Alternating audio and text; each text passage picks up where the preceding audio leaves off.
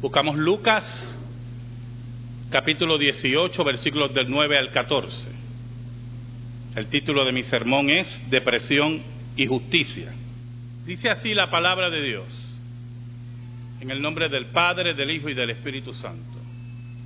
A unos que confiaban en sí mismos como justos y menospreciaban a los otros, dijo también esta parábola. Dos hombres subieron al templo a orar. Uno era fariseo y el otro publicano. El fariseo, puesto en pie, oraba consigo mismo de esta manera, Dios, te doy gracias, porque no soy como los otros hombres, ladrones, injustos, adúlteros, ni aun como este publicano. Ayuno dos veces a la semana, doy diezmo de todo lo que gano. Mas el publicano, estando lejos, no quería ni aun alzar los ojos al cielo, sino que se golpeaba el pecho diciendo, Dios, sé propicio a mí pecador. Os digo que éste descendió a su casa justificado antes que el otro, porque cualquiera que se enaltece será humillado, y el que se humilla será enaltecido. Una vez conocí un pastor que me refirió una historia. Conoció a una mujer que se desvivía por su padre a niveles insospechados. Cuidaba de su padre, lo buscaba, no podían hablarle nada de su padre. Sus hermanos se daban cuenta que había algo que no era un balance. Al mismo tiempo, su entrega era tal que empezó a darle dinero a su padre. Le abrió una cuenta de banco. En fin, era una desproporción inexplicable. Un apego enfermizo. Yo le pregunté por su matrimonio. ¿Y cómo era el matrimonio de esa mujer? Ella era una mujer de un carácter desmesurado. No obedecía a su esposo. Era una mujer que no estaba satisfecha en su matrimonio. Y por lo tanto, al casarse y no recibir las atenciones que papá le daba, porque ella era la reina del hogar, era una engreída, se volcó nuevamente a su padre. Yo le digo a mi amigo, pastor, me preocupa cuando su padre muera. ¿Cómo emocionalmente ella va a bregar con eso?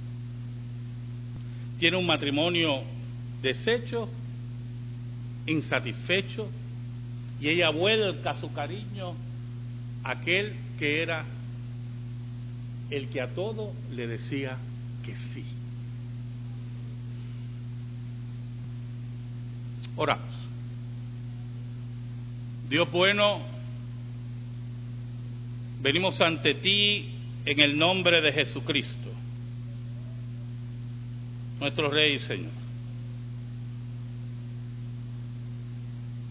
En esta hora te pedimos, en el nombre de Cristo, nombre que es sobre todo nombre, que el Espíritu de Dios, tomando tu palabra eterna, lleve esa palabra al corazón de tu pueblo. Escóndeme bajo la sombra de la cruz y que tú seas proclamado solamente tu nombre sea proclamado, solamente tú seas adorado y glorificado. Por Cristo Jesús. Amén. Y amén. En ese conversatorio identificamos que la mujer en cuestión estaba profundamente deprimida. No daba espacio para la mejora de su matrimonio, la condición de su hogar la deprimía, la laceraba y decide volcar nuevamente, volver al nido de donde salió y volcar su cariño hacia su padre en forma desmedida. Yo en el conversatorio estaba más preocupado por la muerte de su padre que por esa mujer.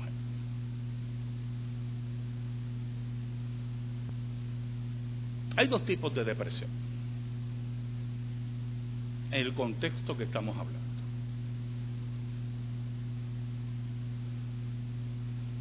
Está la depresión, aquella depresión por la cual tú crees que te mereces lo que no se te está concediendo. Y como no se te está concediendo tus deseos y tus caprichos, entras en depresión. Y buscas la forma de que tus caprichos y tus deseos sean nuevamente satisfechos. En una relación marital, usted no puede esperar, ni yo puedo esperar, ni mi pareja puede esperar, que cada capricho mío o de ella sea satisfecho. Y por eso el matrimonio tiende a ser difícil y tiende a ser de acuerdos y de ceder y de saber y de conocer. Pero cuando eres un engreído, buscas otra salida que no es la solución bíblica. En este caso, esta mujer se volcó a su padre, aquel que la miraba como una princesita. Pero también está la otra depresión. Es la depresión aquella la cual tú no encuentras salida a tu necesidad. Y cuando no encuentras salida a tu necesidad, te deprimes, te entristeces. En el plano religioso, hermanos, las dos depresiones son peligrosas. Pero la primera tiene una peligrosidad muy letal, muy letal. Cuando Cristo hace esta parábola, todo indica que había un grupo de fariseos frente a él. El versículo 9 dice, a unos que confiaban en sí mismos como justos y menospreciaban a los otros, dijo también esta parábola. El fariseísmo, que buscaba su autojustificación, su autocomplacerse a sí mismo, y ahí reside el peligro de la primera depresión, hermano. Cuando tú crees que estás correcto y te mereces lo que no te dan,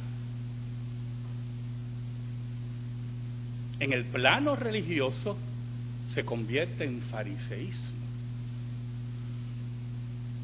Se desborda a una forma de que autojustificarse. Y así erradicas la depresión con una mentira. Jesús nos habla de dos hombres que subieron al templo a orar a orar los dos al templo. Un fariseo y un publicano, un cobrador de impuestos. Uno de ellos había ya sobrepasado la peligrosidad de su depresión y había llegado al nivel letal de la falsa seguridad, de la autocomplacencia, de la satisfacción personal por sus actos y sus obras pecadoras, manchadas por el pecado. El otro vivía en una búsqueda desesperada, depresiva, de la paz, buscando la paz que Dios solamente puede dar. Uno de ellos había encontrado lo que él consideraba que merecía, que había ganado y que había logrado. El otro buscaba la justicia que Dios solamente puede dar. Uno de ellos tenía la falsa felicidad. Otro tenía la desesperación de la búsqueda correcta. Versículos 10, 11 y 12. Dos hombres subieron al templo a orar, uno era fariseo y el otro publicano. El fariseo, puesto en pie, oraba consigo mismo de esta manera, Dios, te doy gracias porque no soy como otros hombres, ladrones, injustos, adúlteros, ni aun como este publicano. Ayuno dos veces a la semana, doy diezmo de todo lo que gano. Este hombre buscó la forma, y no dudamos, era un hombre ya justificado, un hombre que debía ser oído, un hombre que debía ser satisfecho. ¿Cómo acercarse más al lugar santísimo? Yo me imagino la imagen, ¿verdad? En el templo, entre el lugar santo y el lugar santísimo, él tenía, merecía acercarse al lugar santísimo. Estaba de pie orando. ¿Sabe? El apóstol Pablo nos dice en Primera de Timoteo 2, versículo 8, quiero que en todo lugar los hombres ofrezcan oración, escuche, oración, levantando manos santas, sin iras ni malas intenciones. Mire qué cosa tremenda. Es una blasfemia, una abominación a Dios ofrecer oraciones irreverentes, sin valor y de autojustificación. La Biblia nos habla de diferentes formas de orar. Unos oraban de pie, otros bajaban la cabeza, otros se tiraban de rodillas. No caiga en la trampa farisea esa que usted tiene que estar de rodillas. Porque si eso fuera así, el primero que no se va a arrodillar soy yo me duelen ya las rodillas. Pero Pablo, en este pasaje a Timoteo, le está diciendo que la oración no es algo a la ligera. Usted se está dirigiendo al creador de todas las cosas, al que sustenta su vida, aquel que puede tocar su vida ahora y usted parte de este mundo. No confíe, y usted sabe muy bien que no puede confiar, en su buena salud, en sus ejercicios, en sus dietas. Conozco a muchos de buena salud que han muerto jóvenes. Y conozco a muchos demacrados oyendo a eso como su pastor, que todavía no se han muerto. La irreverencia en la oración es totalmente inapropiada para Dios. Isaías, cuando vio la gloria de Dios, profeta Isaías, reconocido por el pueblo, decía, oh, voy a morir porque yo, hombre de labios inmundo, he visto la gloria del Señor. Por lo tanto, allí estaba el fariseo irreverente con autocomplacencia, orando para sí. Él empezó refiriéndose a Dios y después miró hacia él. Dios, ok, vamos a hablar de él. Y así de pie, en total desafío a Dios, le decía, doy gracias, te doy gracias porque no soy como los otros hombres. Él era un suprahombre. Estaba sobre todos. Su comparación es interesante porque su comparación no fue con Elías, con Isaías, con Moisés. Mire con quién se compara este desdichado. No soy como los otros hombres, ladrones, injustos, adúlteros, ni aun como este infeliz que está aquí, este publicano. Porque un publicano en la sociedad judía era un infeliz. Infeliz en las dos formas que usted está pensando. Infeliz él, pero infeliz por el rechazo total de la religiosidad judía. Y, y mire qué tremendo era este hombre. Ayunaba dos veces a la semana. Era un hombre excepcional. La ley de Moisés establecía unos ayunos. En ningún sitio dice que tenía que ayunar dos veces a la semana, pero él sobrepasaba la ley de Moisés. Era un hombre que lo tenía todo escrito, un libreto totalmente organizado en su espiritualidad. Ya él había pasado la época de estudiante judaico, la depresión, si cogía, si entendía a los ancianos, el estudio de la teología judaica. Él había pasado todo eso, la depresión, si podía ser, no, ya había llegado a un estatus.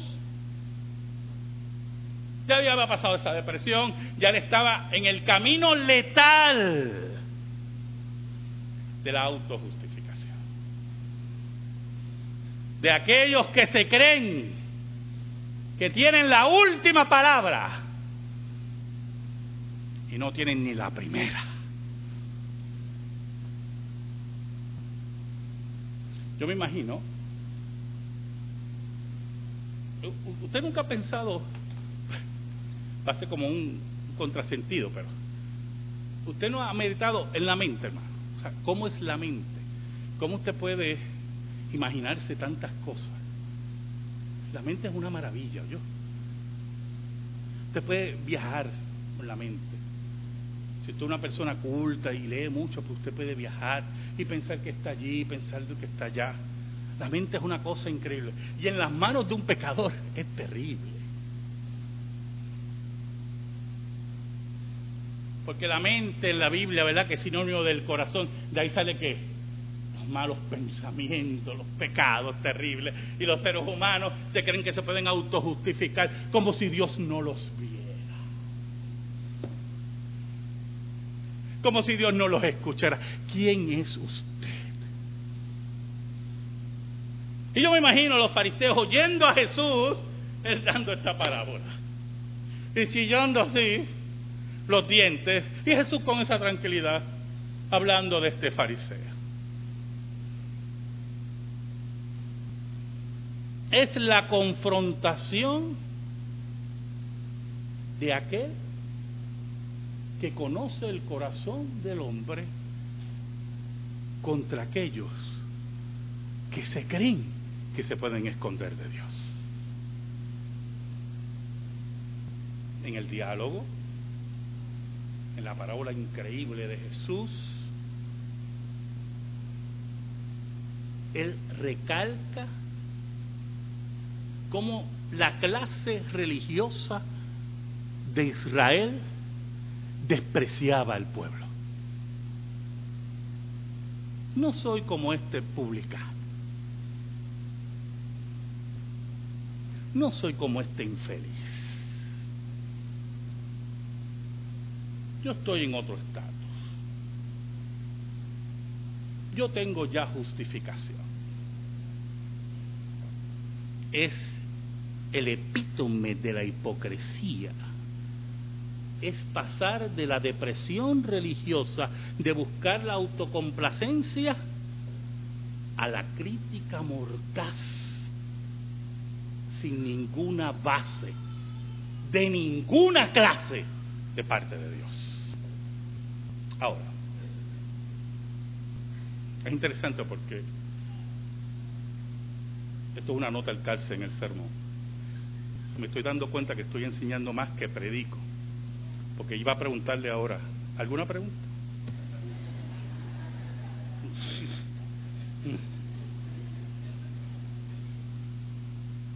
El versículo 13 nos presenta el otro lado de la depresión religiosa.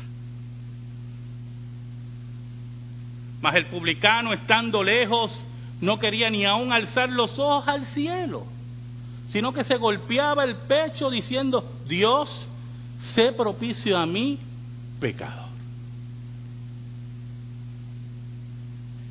No se sentía digno ni de acercarse al templo, a las interioridades del templo. No se sentía digno ni ser mirado por nadie. Yo estoy muy seguro, segurísimo, que la acústica del templo debe haber sido maravillosa. Recuerde que no había micrófonos en ese tiempo. Por lo tanto, los, templos se creaban en el Imperio Romano, los lugares amplios, unas bóvedas que creaban una acústica que usted hablaba y las personas aún muy atrás hoy escuchaban. Por lo tanto, cuando el fariseo dice, no soy como este publicano, el publicano lo escuchó. Este en su depresión religiosa, en su problema sin solución de la búsqueda de Dios, en la desesperación de su pecado, buscando la justicia que solamente Dios puede dar, tenía actitudes de oración en reverencia. Hace poco me hablaron, no sé quién fue, posiblemente alguien aquí, eh, de alguien que estaba en una iglesia y había un desorden en la iglesia tremendo. Y la persona se acercó y le dijo pues que, ¿verdad? que fueran con calma, que estaban en el templo. Y uno de los imberbes que estaban allí dijo, esta es la casa de mi padre. Yo puedo hacer lo que me dé la gana en la casa de mi padre.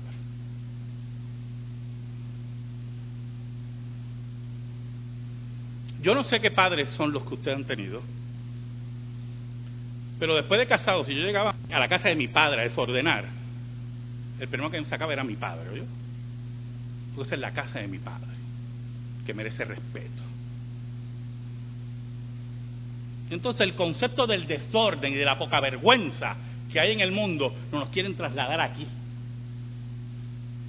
Y grupos de impíos que se meten en las iglesias al desorden. Y yo estoy seguro que si el gobernador los llama a la fortaleza, lo menos van a ir con ese desorden. Imagínense al Dios verdadero, que reina sobre todas las cosas y que exige reverencia ante Él. Y allí estaba ese publicano, de lejos, sin acercarse a Dios, al símbolo de la presencia de Dios, con humillación, con reverencia como debe ser. Dice que no quería ni aún alzar los ojos al cielo.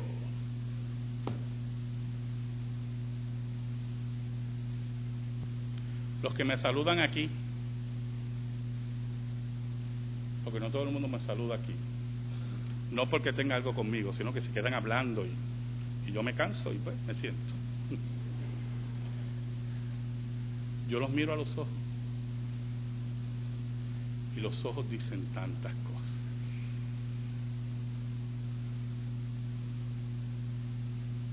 Tantas cosas, hermano.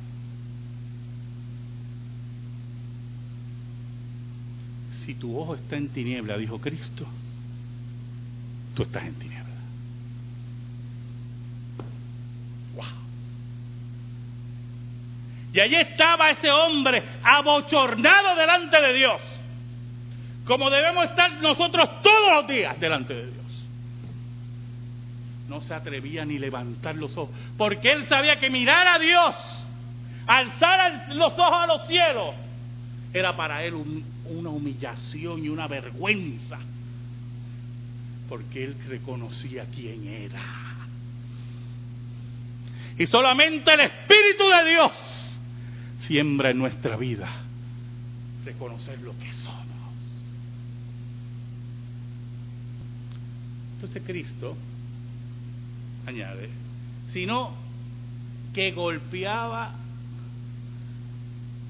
el pecho,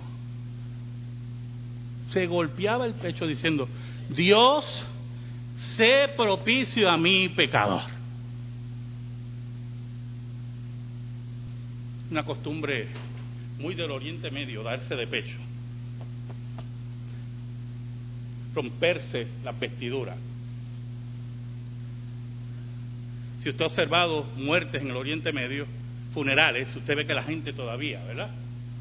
Se da de pecho. Y allí estaba ese hombre en su culpa profunda. ¿Sabe algo? Venía con una depresión espiritual, pero algo tremendo, hermano, tremendo. Venía con las manos vacías también. Señor, no tengo ayunos, no tengo diezmos, he sido ladrón, he sido mentiroso.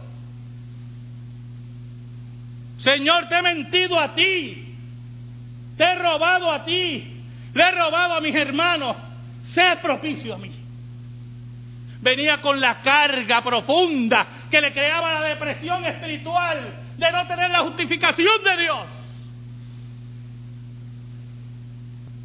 Solamente tú puedes calmar mi depresión.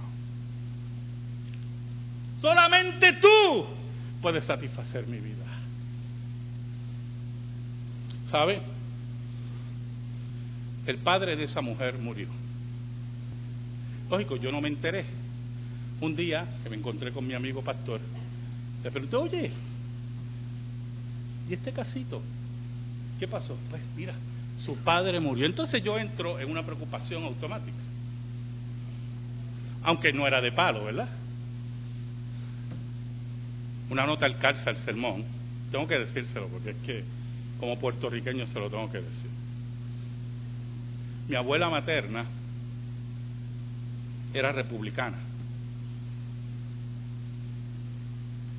pero siempre había votado por Muñoz Marín. Y un día está discutiendo con mi papá, que era, olvídese, muñozista, y mi abuela materna le dice, pues si el viejito estuviera.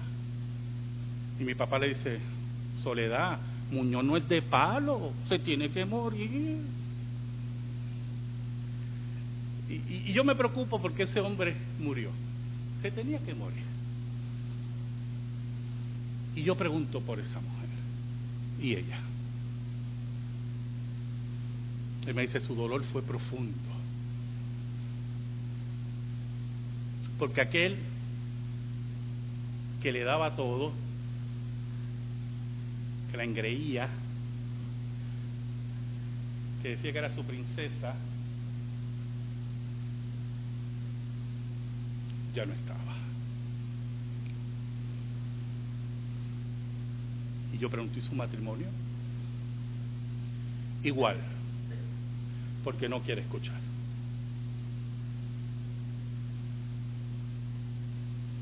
Porque como ella cree que se merece lo que su padre le dio, los caprichos también su esposo los tiene que cumplir. Si tu justificación es por caprichos, o tú te crees muy especial, Siempre le he dicho a ustedes, y vuelvo a repetir, se ha equivocado de lugar. Aquí adoramos al Cristo que dice aquí la Escritura, que nos habla de la justificación verdadera, porque el término que se utiliza en griego ahí, cuando Cristo dice, el versículo 14, os digo que éste descendió a su casa justificado, es un término forense. Y el término que aparece ahí es que Dios lo declaró justo. En ese momento acaba la depresión, en ese momento acaba la angustia, porque el que nos sostiene y nuestro capitán y el que pelea por nosotros no son nuestras obras tristes de ayunos de dos días y de diezmos raquíticos, sino el Dios verdadero que murió por nosotros. Os digo que éste descendió a su casa justificado antes que el otro. Es interesante ese juego de palabras de Jesús.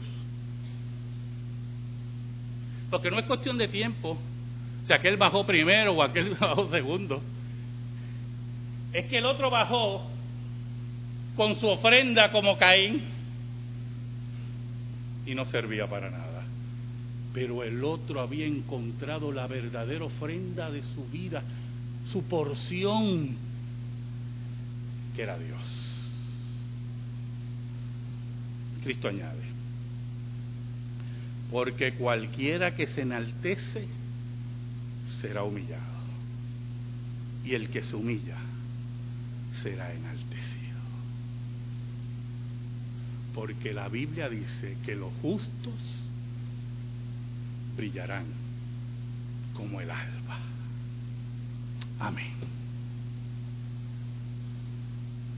Gracias te damos, Señor. Oh Señor, que esta palabra eterna, la maravilla de saber que la justicia, esa justicia de darle a cada uno lo que merece, fue depositada en Cristo. Enséñanos, Señor. Enséñanos a conocerte y declarar delante de ti que tenemos labios impuros que tú eres nuestra porción y nuestra vida.